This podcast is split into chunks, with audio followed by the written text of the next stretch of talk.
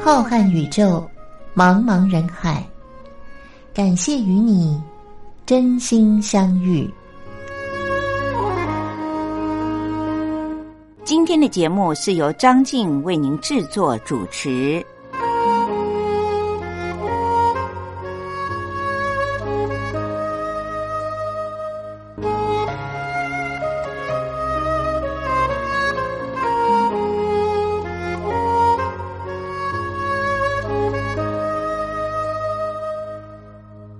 听众朋友，大家好，我是张静，很开心又到了星期天晚上零点十分，光华电台为您播出的《真心相遇》，是由张静在空中陪伴着大家的时候了。今天的节目里面，张静依然会为您点播一些好听的歌曲，当然这些歌曲都是我自己很喜欢的。今天呢，有一点特别，我想要在节目里面虽然只播放两三首歌曲，但是这两三首歌曲都是两岸。很红的电视剧的主题曲，希望各位听众朋友呢能够重新的复习一下。当然，这些电视剧并不是很久远以前，都是在这一年之内所播出的电视剧。不知道各位听众朋友是不是有看过？但是呢，主题曲的确是画龙点睛，而且都是知名的歌手所唱的，自然都是很精华之作。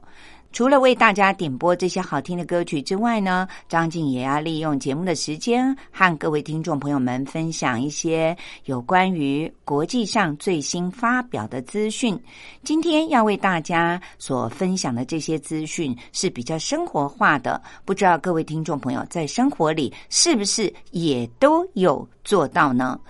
时间已经来到了二零二零年的年底了，不知道各位听众朋友在剩下这最后一个月之前，是不是有在闲暇的时候仔细的回想一下？今年因为全球都被新冠肺炎弄得大家都不能够出国去旅游了，当然境内的旅游是很夯的，不论两岸三地都是如此，别的国家也是一样，大家反而发现了。自己的故乡和自己的国家里面一些平常我们忽略的景点，不知道各位听众朋友，您在年底的时候有想一下今年。所带给您的最不一样的地方有哪些呢？那您是不是也利用了这沉淀的时间，学习了什么新的事物，或者做了一些以前忙忙碌碌、常常忙着要去找资料、到境外去旅游的时候所没有做的事情呢？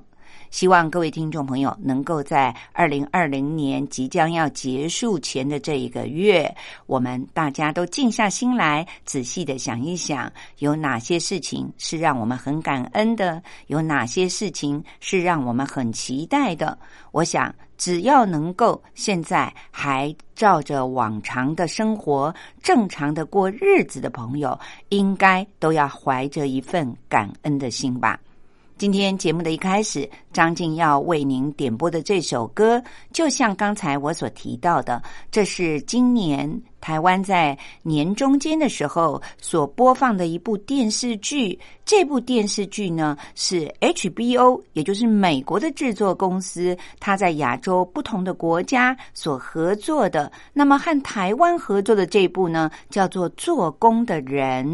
谈的是台湾最底层的一些做苦工。出劳力的朋友们的日常生活和他们对于人生的期待，当然有很多的观众朋友呢，最后不是很满意，因为觉得结局呢不是大喜剧，而是有一点悲伤的。可是我们的人生有时候也不是我们都一定能够指导他，一定要有个团圆欢喜的大结局的。您说是不是呢？像今年的肺炎，就让很多的人措手不及的失。去去了自己的亲朋好友，因此这部做工的人，他的主题曲也浮现在张静的脑海当中。这是由台湾知名的歌手，也是实力派的歌手，我自己很喜欢的周慧，他为 HBO 的做工的人所唱的主题曲，叫做《值得被珍惜。我相信，经历了今年这个全球的疫情以后，我们每一个能够活在地球上的人，都是值得被珍惜的人。我们现在就一起来欣赏周慧的这首《值得被珍惜》。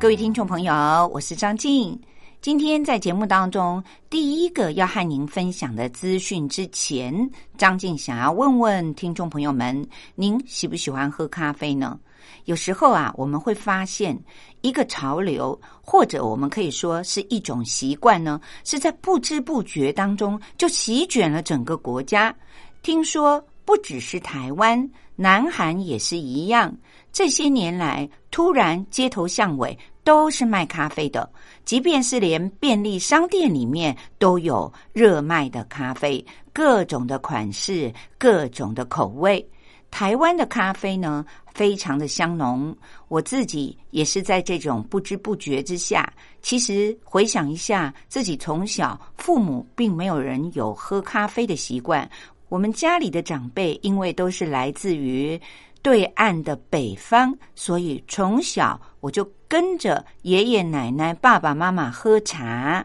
但是不知不觉的这几年，可能就是张静刚才说的一股潮流吧。张静也开始喝咖啡了，尤其是早上起来，如果没有一杯热腾腾、香浓的咖啡，好像就没有办法从一夜好眠当中清醒过来。不知道各位听众朋友，您是不是也是在这种不知不觉的情况下，突然的发现自己每天也都开始喝咖啡了呢？像我这样的情况的人呢，一定不在少数。因为台湾曾经在首屈一指的台湾大学医学院有一位知名的医科的教授。他因为开始喝咖啡以后，就拿出了他做医学教授的精神，不但开始研究各式各样不同的咖啡豆，还有烘焙的方式，以及咖啡对于身体到底有什么好处。他甚至于在去年还集结出了一本书，张静也拜读过，他在里面详细的陈述了喝咖啡对于我们的身体的。各方面有哪些好处？当然，这位教授呢，他特别的提到，这里所指的咖啡呢，是要喝热热的，而且是不加糖、不加奶的咖啡，才会对于我们的身体有好处哦。所以，我在看到了《欧洲预防心脏病学期刊》里面的这篇短短的论文的时候呢，仔细的。看了一下，它的重点也是不能加糖，不能加奶。待会儿希望各位听众朋友要仔细的听听看里面的内容哦。这篇短短的论文里面写到，爱喝咖啡的人，恭喜你了，你又多了一个喝咖啡的理由了。因为经过研究显示，如果一个人每天喝咖啡杯那样的数量的两杯到三杯一天呢。而且这些咖啡最好不是即溶速食的咖啡，而是经过过滤、慢慢的滴漏出来的咖啡的话，那么您罹患糖尿病的风险可以降低百分之六十。我们知道，要把一个疾病的罹患风险降低百分之十，就已经是一件很值得恭喜的事了，更何况是可以降低百分之六十呢？这篇论文我刚才提到，它是刊登在欧洲的预防心脏病学的期刊。那么，他现在提到的呢，是糖尿病也可以降低。接下来，我就要和您一起详细的介绍这篇短论文里面所说到的。首先，这项研究是由瑞典知名的哥德堡大学的研究小组所做的一项研究。研究小组经过了一连串的追踪实验之后，发现不仅能够降低糖尿病，而且喝咖啡还可以降低一个人死亡的风险。但是呢，一定要喝，比如说那个咖啡粉呢是用滤纸泡过的，现在的咖啡呢有用滤纸冲过的，也有没用滤纸冲过的，比如说即溶咖啡粉。研究人员针对在西元一九八五年到二零零三年这一段很长的时间之内，他们所搜集到的将近五十一万人，他们的年龄在二十岁到七十九岁的挪威人进行了健康分析。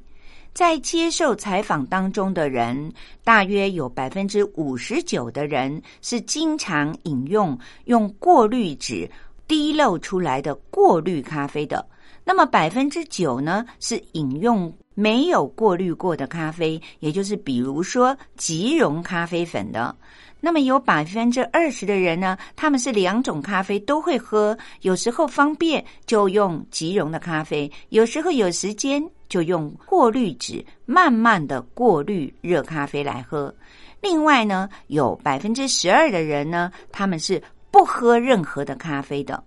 所有的人呢，经过了瑞典哥德堡大学的研究小组追踪了大约二十年以后，同时呢，排除他们在生活上，比如说有吸烟的习惯或者有喝酒的习惯，会影响到一个人的死亡率的这些习惯之后的人，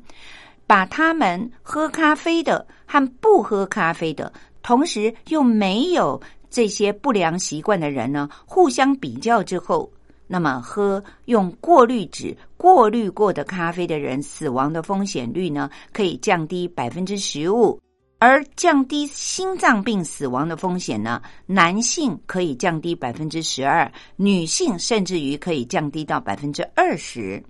听到了这里，各位听众朋友心里想：既然喝过滤咖啡有这么好，那么我就每天多喝一点吧。其实。他们研究以后又发现，并不是喝的越多就越好，会有助于死亡率的。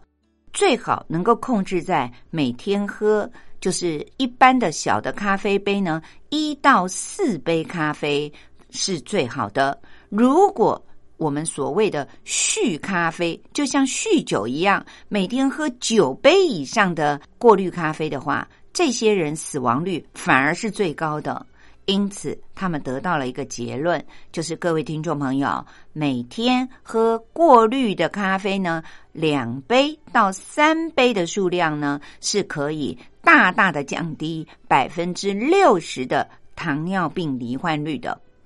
这些研究人员也特别的声明，为什么他们要把用过滤纸过滤过的咖啡和没有用过滤纸过滤过的热咖啡做一个比较呢？那是因为这当中含有的脂醇，脂是脂肪的脂，醇就是胆固醇的醇。听众朋友一听到胆固醇，您就明白这个醇是什么东西了吧？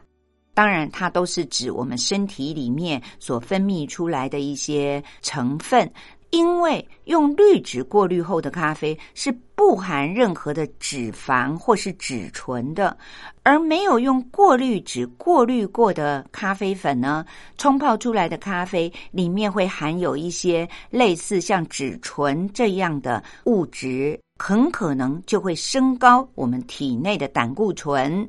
所以这项研究的最后结论就是呼吁大家每天可以喝两杯到三杯经过过滤过后的热咖啡，同时。不加糖，不加奶，因为这样对于我们降低死亡率也好，降低糖尿病、心脏病的风险来说，都是最好的。如果您喝的咖啡是即溶咖啡粉，或者是没有过滤后直接冲泡的咖啡的话，里面可能含有一些咖啡豆原本所含有的脂肪，那么喝多了以后呢，反而升高了我们身体里面的胆固醇。关于这一点，张静自己因为都是用咖啡机来煮咖啡，所以我有发现，每次在清洗煮过的咖啡机以后呢，的确会感觉到好像玻璃杯里面都会有一些油的成分。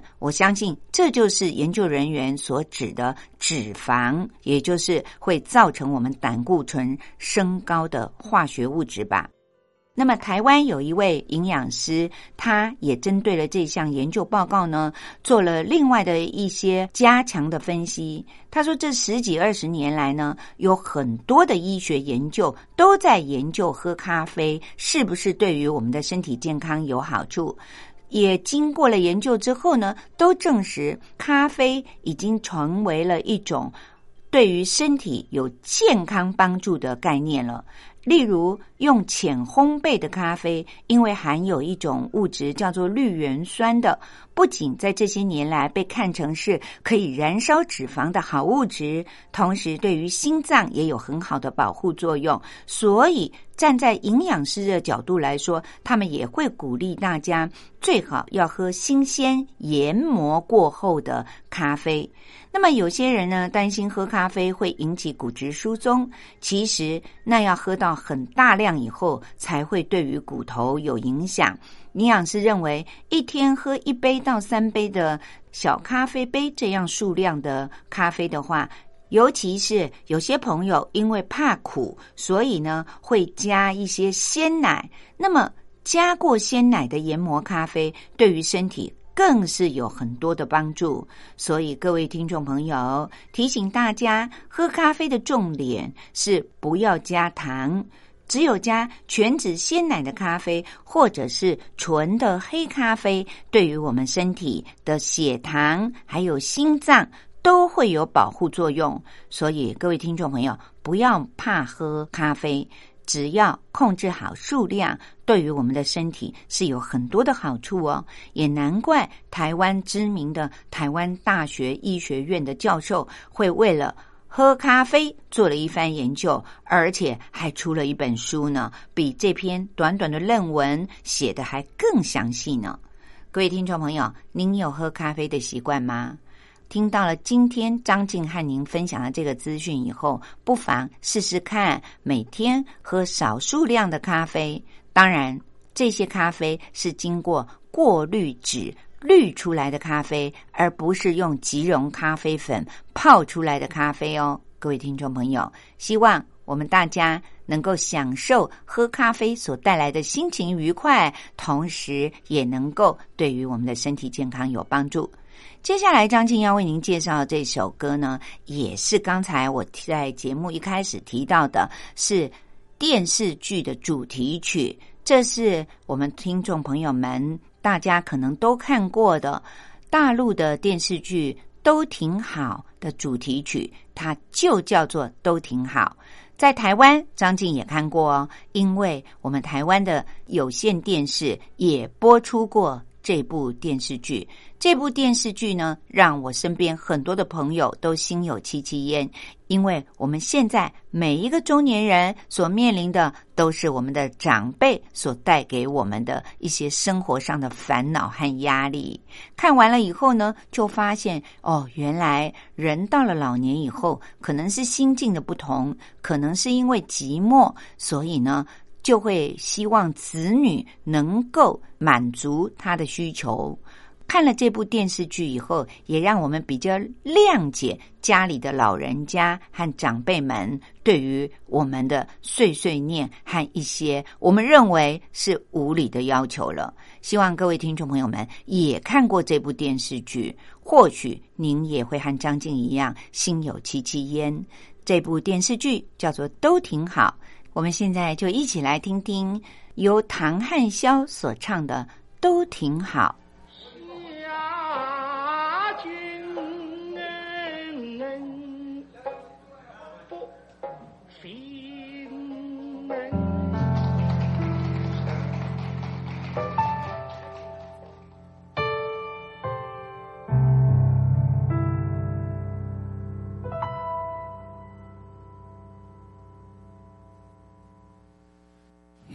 什么时候想哭呢？你在什么时候想笑呢？好像问题总是相反的，问了一世，我是谁呢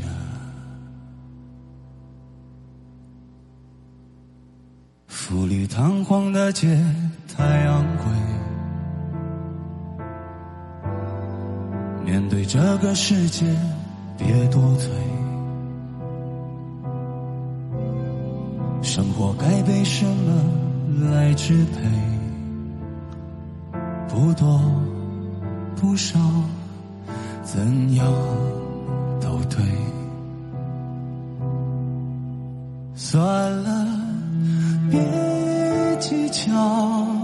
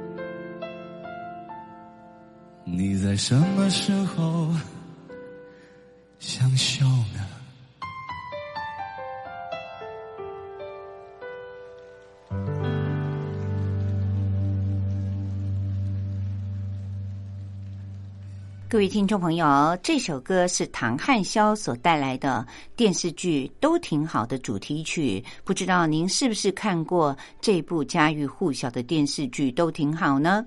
节目进行到这里，又到了张静为您说历史故事的时间了。欢迎各位听众朋友们继续的收听哦。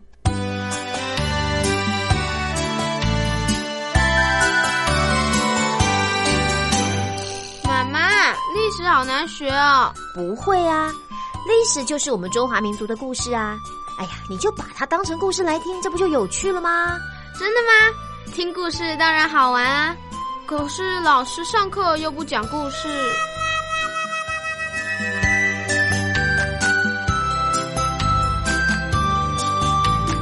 听光华小学堂说历史故事。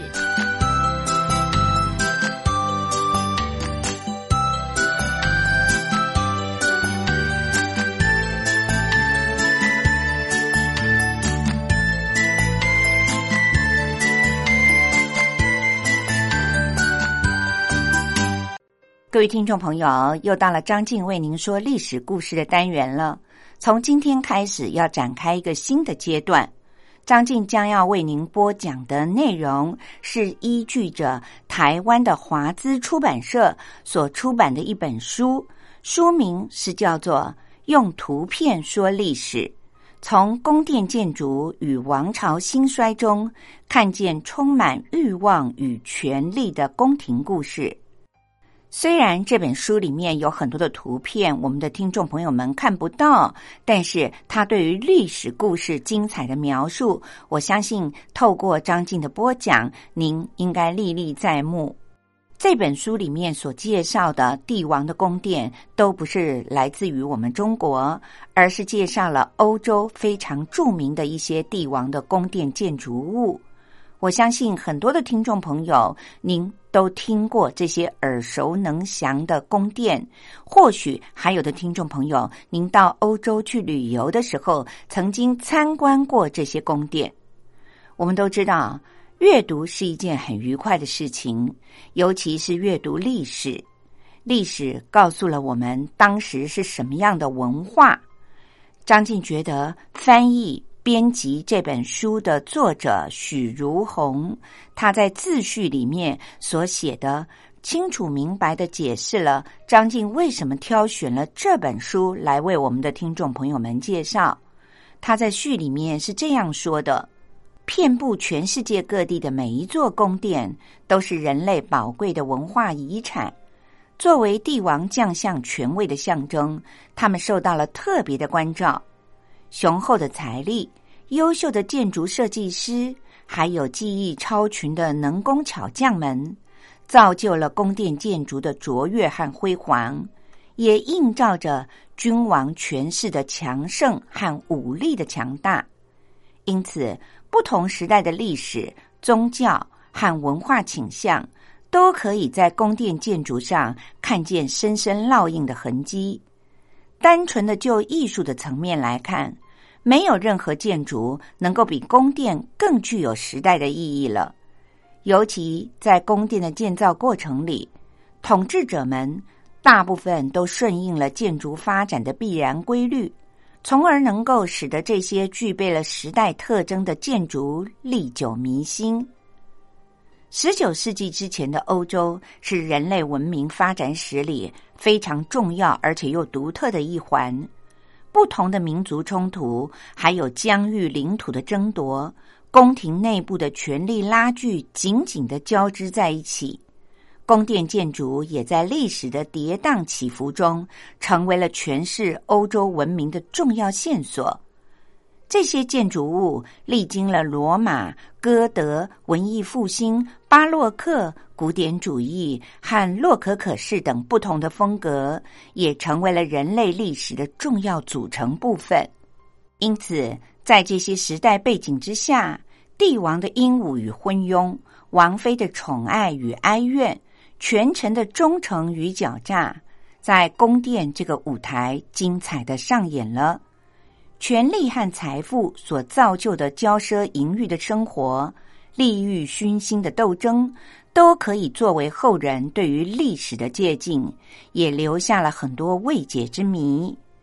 带着这些疑惑以及对于历史的关怀，这本书对于欧洲宫殿背后的历史进行了系统的梳理，挖掘宫殿背后的动人故事。希望能够透过通俗易懂的方式，揭开宫殿建筑像迷雾一般的神秘面纱，聆听它动人的心跳声音，让我们体会人类历史长河当中每一个精彩的段落。各位听众朋友，今天。我将继续的为您介绍，位于西班牙的古城格拉纳达的境内，竟然有一座回教徒摩尔人所盖的阿尔汉布拉宫。这是西班牙的著名的王宫，同时也是世界上保存最完好的阿拉伯王宫之一。整座宫殿建筑在格拉纳达城东的红色山丘上。而且建筑里面所使用的材料也都是红色的，所以这座宫殿经常的被称之为红宫。更何况阿尔汉布拉的本意在回教里就是红堡的意思，也就是红色的城堡。整座宫殿的建筑群大约占地三十五英亩。西元一二四六年，在被称为圣者的费迪南三世无情的攻击之下，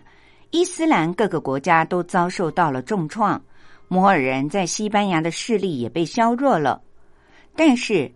由于西班牙基督徒的军队内部的分裂造成的正派之争，使得这个半岛没有办法完全的统一。这种割据的局面，也使得定都在格拉纳达的摩尔王阿赫马尔有了喘息的机会。他自立为穆罕默德一世，之后开始长达了两百五十年的新王朝。也因此让阿尔汉布拉宫得以逐步妥善的修建完成。在历史上，阿尔汉布拉宫基于它特殊的历史背景，也常常被看成是没落文明的象征。但是，不论人们怎么想，伊斯兰文化和基督教文化的冲突却在阿尔汉布拉宫里面共存着，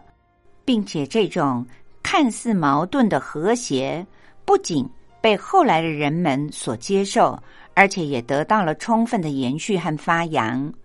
在西班牙完全的统一之后，西班牙的国王曾经下令整修、保存了阿尔汉布拉宫的完整性。虽然在日后阿尔汉布拉宫曾经遭到了局部的破坏，但是却丝毫的不影响宫殿本身的评价。然而，到了西元一四七四年。西班牙北部的两大强权国家联姻，阿拉贡国王费迪南娶了卡斯提亚的伊莎贝拉女王作为妻子。这桩联姻并不是两个国家的统一，因为两地仍然保有自己的议会和行政机构，并且有自己的王位继承人来继承王位。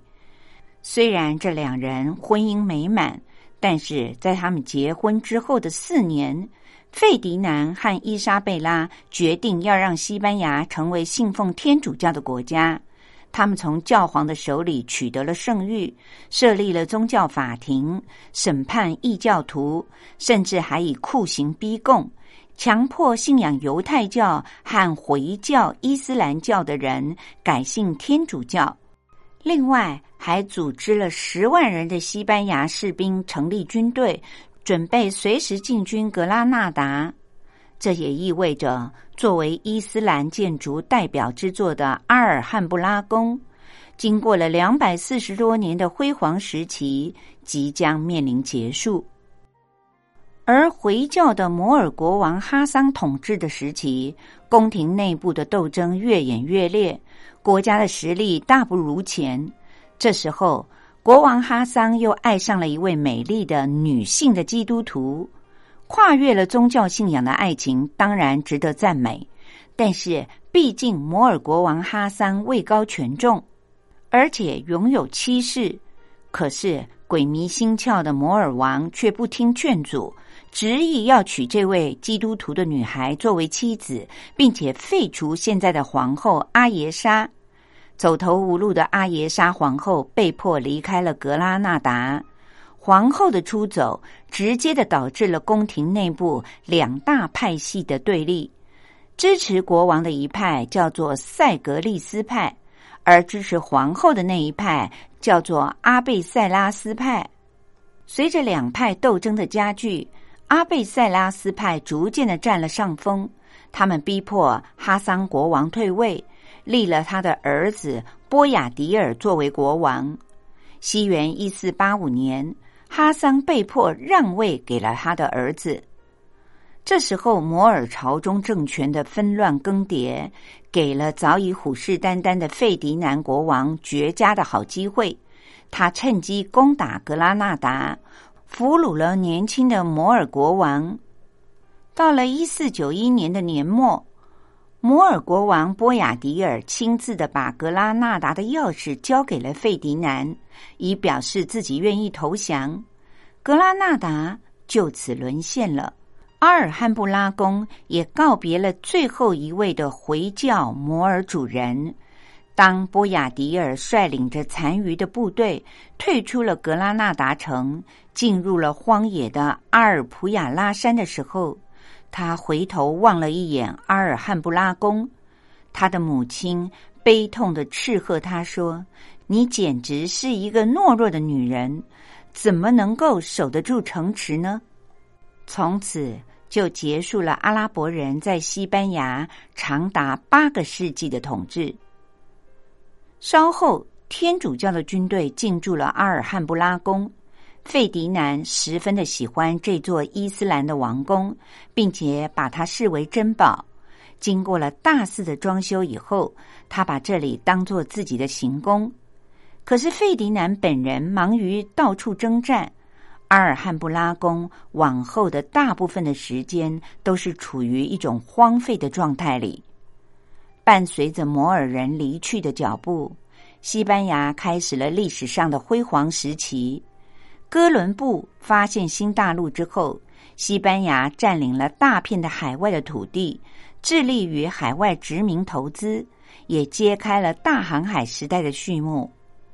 殖民者不仅把大量的黄金带入了西班牙，而且原产于美洲的马铃薯、番茄、可可这类的植物都传入了欧洲。西元一四九四年。偏心的罗马教皇发布了诏令，新大陆的很多地方都被划归为西班牙所有，并且鼓励费迪南和伊莎贝拉继续的开辟新的领地。黄金、权力和海外殖民地也成为了这对夫妇狂热追逐的目标。然而，天主教却成为了他们改变和教化当地人的工具。在偏远的地区，殖民主义者建立起的新的教堂、学校等等，来贯彻他们的宗教思想。但是，格拉纳达城里面的异教徒却遭到了血腥的镇压，成为了天主教国君辉煌国度之下最为凄惨的一幕。十七万的犹太人遭到了驱逐，还有三十多万的犹太人被迫改变了宗教信仰。这个事件的策划者就是西班牙历史上第一任宗教法庭的庭长汤姆斯·托奎马德。虽然汤姆斯本人出生在改信天主教的家庭里，但是他的行为却非常的极端和残酷。格拉纳达的繁华景象，在追杀异教徒的恐怖气氛里面消失殆尽。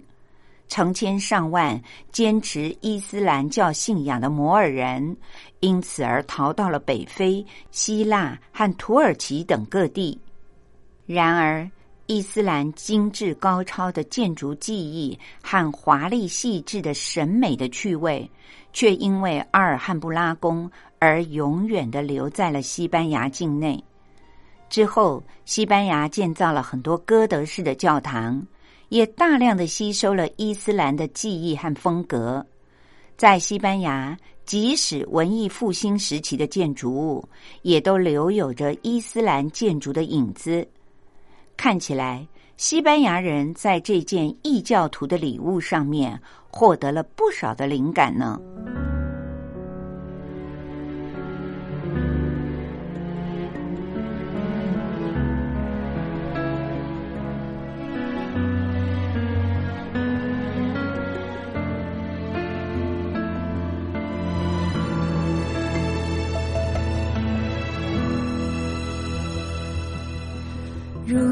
如果光阴回头走，你想降落哪一段时空？十三岁孩童，十岁懵懂，还是说去第一次心碎的时候？如果如果光阴不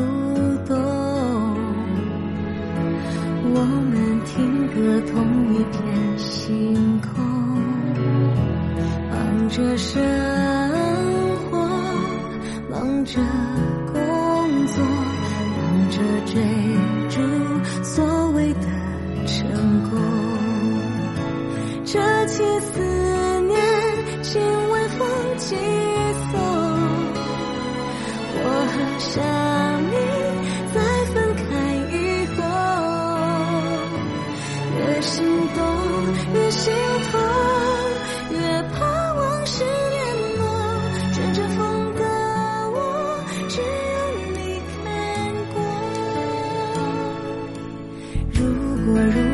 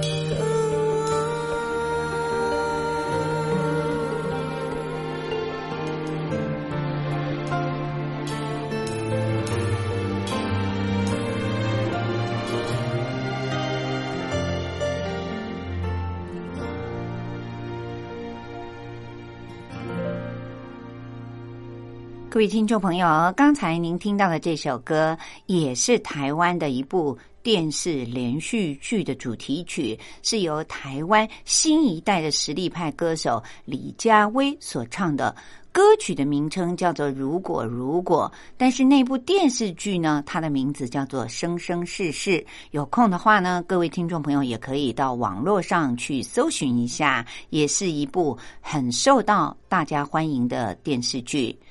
今天张静在节目里面特别的和各位听众朋友们介绍了有关于喝咖啡可以对于我们身体健康有很多帮助的一篇刊登于欧洲预防心脏病学的期刊上的小论文。其实有时候喝咖啡也是一种生活上的享受，煮咖啡还更是一种。磨练我们的耐心的好方法，因为这篇论文里面特别的提到了，最好是能够用不论是半自动式的或者是自动式的。用滤纸滤过的咖啡对于身体才有好处，因为那可以把咖啡豆里面它天然含有的一些脂肪给滤掉。那么喝咖啡的重点是绝对不能加糖，这个我相信各位听众朋友们这些年来都知道，因为很多的报道都告诉我们，其实糖对于身体的健康坏处很多。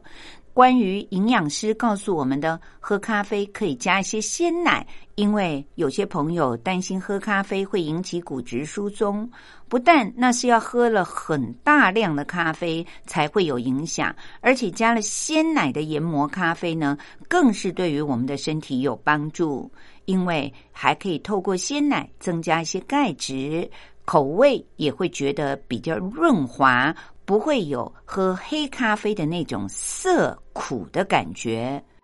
各位听众朋友，今年因为新冠肺炎的影响，让我们突然在家待的时间变多了，无聊的时间也变多了。其实有时候呢，就自己享受一下人生，利用一些空闲的时间，慢慢的煮咖啡，磨练我们的心境，又可以享受到那种悠闲的时光。希望各位听众朋友们，大家都要懂得把自己的身体照顾好。今天由张静为您主持的《真心相遇》的节目时间又到了尾声了。祝福我们的听众朋友们，大家都一定要身体健康、平安快乐哦！快乐要到哪里去寻找呢？当然就是要由我们自己来寻找喽。控制好我们自己的身体健康，不要麻烦到别人，懂得享受人生的美好，这就是我们最快乐的全员了。祝福各位听众朋友们，下个星期张静在《真心相遇》里面依然会陪伴着您，听好听的歌曲，分享有益身体健康的资讯哦。我们再见喽，拜拜。